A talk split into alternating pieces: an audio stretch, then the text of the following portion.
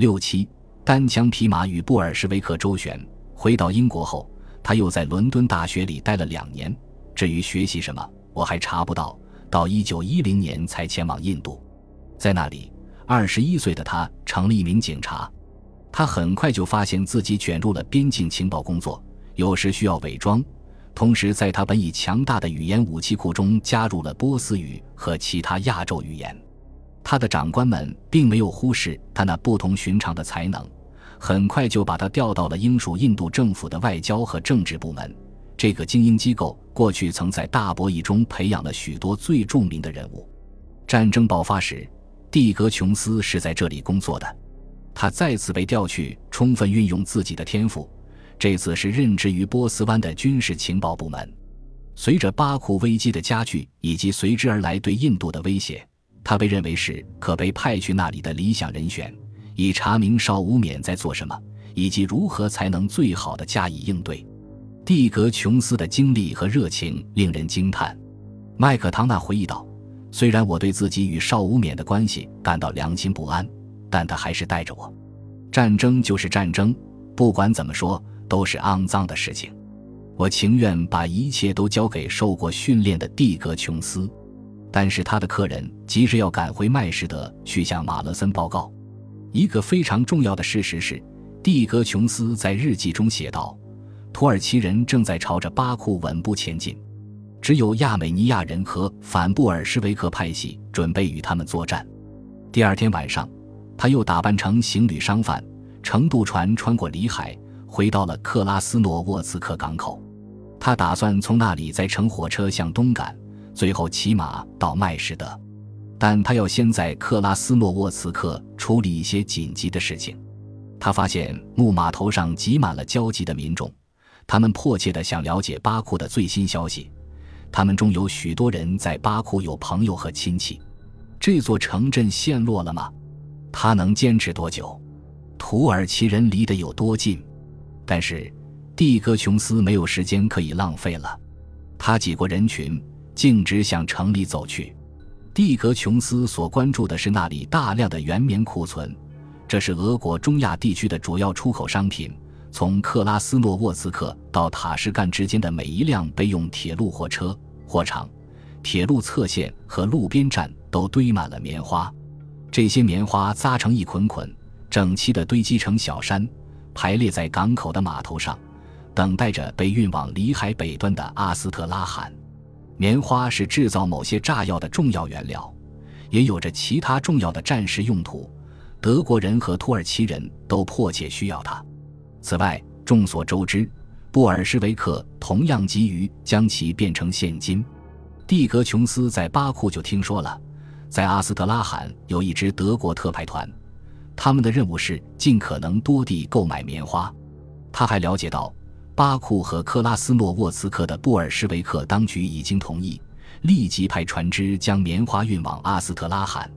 蒂格琼斯知道，如果想挫败德国的计划，他就必须迅速采取行动。起初，他想在那天晚上亲自去把码头上的棉花都毁了。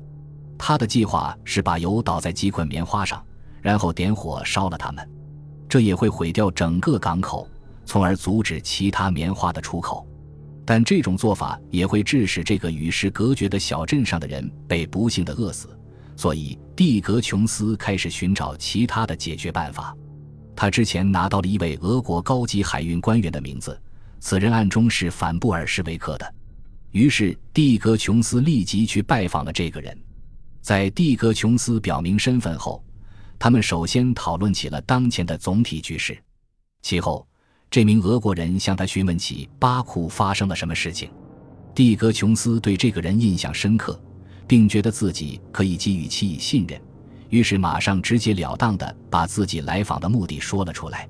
蒂格琼斯了解到，当时港口有三艘船在装货，其中至少有两艘船将在午夜时分左右起航，而他们在码头的位置将由另外两艘准备好的船接替。不久之后，其他的船预计也会到达。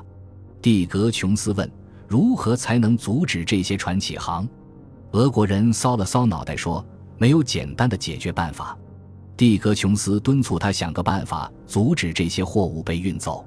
那个人突然面露喜色：“我有个想法。”他若有所思地说：“这只是一个设想，但他可能会奏效。”但他问能否让一个完全值得信赖的朋友参加这个计划。蒂格琼斯看到没有别的办法了，于是点了点头。俄国人立刻说明了他的巧妙计划。据这名俄国人说。他的朋友在克拉斯诺沃茨克的无线电台工作，那个无线电台当时是由布尔什维克控制的。这个朋友能够一直留在那里工作，是因为无线电的发射机经常会出故障，而他是镇上唯一一个懂得修发射击的人。蒂格琼斯之后会看到，这个朋友对自己的计划至关重要，因为如果要停止装载棉花，那么就必须，或者看起来是官方要求的。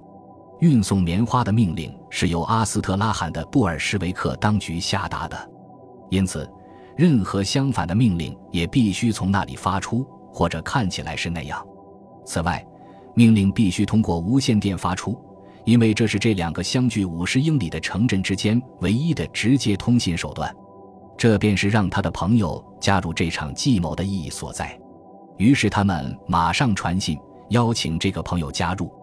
那名俄国人的计划是让克拉斯诺沃茨克的无线电台接收到来自阿斯特拉罕的紧急信息，命令立即停止装载棉花。当然，这个命令是他们自己写的。此后不久，在克拉斯诺沃茨克当局有时间质疑这个命令之前，发射机就会坏掉。由于这种情况经常发生，因此不会引起任何不必要的怀疑。不用说。发射机坏掉是他们的朋友一手策划的。接着，布尔什维克会像往常一样请他来修理。我们不仅要取消棉花的装运，俄国人说，我们还要把船送走，这样等到无线电恢复的时候就没有船可以用了。不过，蒂格琼斯问道：“如何把这些假信息输入到接收信号流中呢？”他们无线电台的朋友想出了解决办法。他知道其中一个处理输入信息的信号员强烈反对布尔什维克，只要给予适当的诱导，他肯定会同意接收他们的虚假信息，并以通常的方式将其转给当局。他们下一步的任务是构思一条可信的信息。我知道该怎么说，他们无线电台的同谋者说，因为我最近看见有很多这样的信息传出。他接着说。克拉斯诺沃茨克苏维埃执行委员会将被命令立即停止所有棉花的装载，因为所有可用的船只都要空出，以便将石油和汽油运往阿斯特拉罕。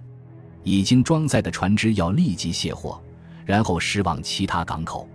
但是他表示，如果布尔什维克最终发现了真相，他担心自己的安全。在这一点上，蒂格琼斯能够使他安心。如果情况不妙，蒂格琼斯对他说：“你可以逃到波斯去，我们的人会在那里保护你。”蒂格琼斯马上焦急地看了看自己的手表，时间不多了。他担心这些船只可能会比预期更早地完成装载，并在午夜零点前就出发驶向阿斯特拉罕。他抽出一把刀，小心地把外套的内衬划开，并从里面取出一沓十卢布的钞票，转交给他们无线电台的朋友。尤其贿赂信号员，这个朋友其后挥了挥手，匆匆地朝着无线电台的方向走去。那天下午，蒂格琼斯在日记中写道：“无线电台坏了。”最后一条传来的信息是一则措辞强硬的命令，要求克拉斯诺沃茨克苏维埃执行委员会停止装载棉花，并将所有已经装载的棉花卸下。这条命令引发了许多牢骚和争论。因为他的到来是如此突然，与原定的计划相悖，他还造成了收入的严重损失。城里开始流传着胡乱猜测的谣言，说从巴库撤离或者从恩泽利运送邓斯特维尔将军的部队都迫切需要这些船只。但是克拉斯诺沃茨克没人敢违抗阿斯特拉罕的命令，结果没有一捆棉花能够离开港口。等到布尔什维克和德国人发现所发生的事情时，他们已经无力回天了。关于这个，我们后面会再谈。蒂格琼斯完成了任务，于是急于尽快返回麦士德，报告巴库，克拉斯诺沃茨克以及向东穿越沙漠的铁路沿线的情况。因此，第二天下午，他坐上了开往四百英里外的卡赫卡的火车。从那里，他将骑马向南翻越群山，进入波斯。他很熟悉这条路线，因为他就是从这条路来的。但是这一次，他知道火车上或沿途都没有食物供应，因此带上了能够在克拉斯诺沃茨克买到的少量食物。在来的途中，他差不多五天没吃过一顿像样的饭，而且不得不睡在肮脏拥挤的车站地板上。本集播放完毕，感谢您的收听，喜欢请订阅加关注，主页有更多精彩内容。